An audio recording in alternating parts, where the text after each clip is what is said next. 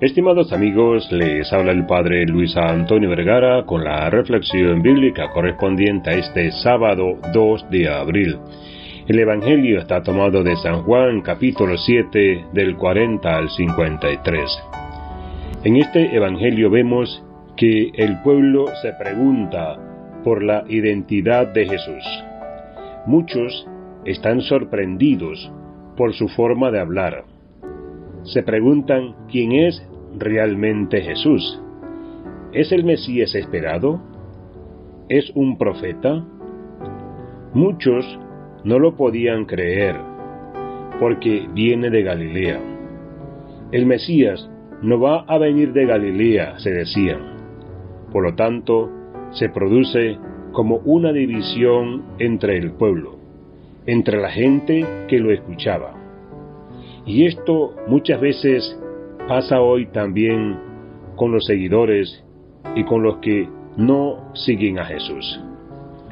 En más de una familia puede darse esta realidad, quienes están siguiendo a Jesús y quienes no. Por lo tanto, la persona de Jesús siempre nos interpela y hace que tomemos partido o para un lado o para el otro. Pero no termina aquí la historia del Evangelio de hoy que se nos presenta.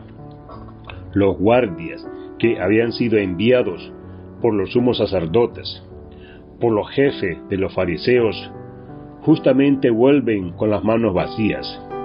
No llevan apresado a Jesús, y cuando se les interroga y se les pregunta por qué no lo trajeron, ellos responden, Nadie habló jamás como este hombre. Esto denota la autoridad que tiene Jesús. Y justamente esto nos da a entender que viene de Dios y habla con la verdad. Hay alguien que sale a defenderlo en este relato, que es Nicodemo.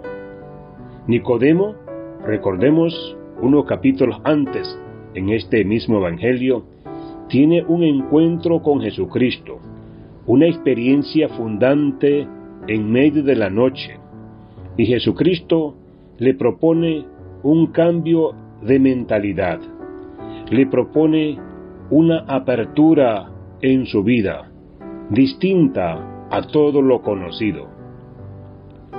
Hoy la pregunta que podemos hacernos, o una de las preguntas al leer este Evangelio es, ¿qué nos pide el Señor hoy? El Señor nos invita entonces a un cambio, a una apertura, a tener una mentalidad más amplia. Pidamos entonces en este día al Señor la gracia de abrirnos para poder escuchar, para poder ver lo que Él nos quiere mostrar.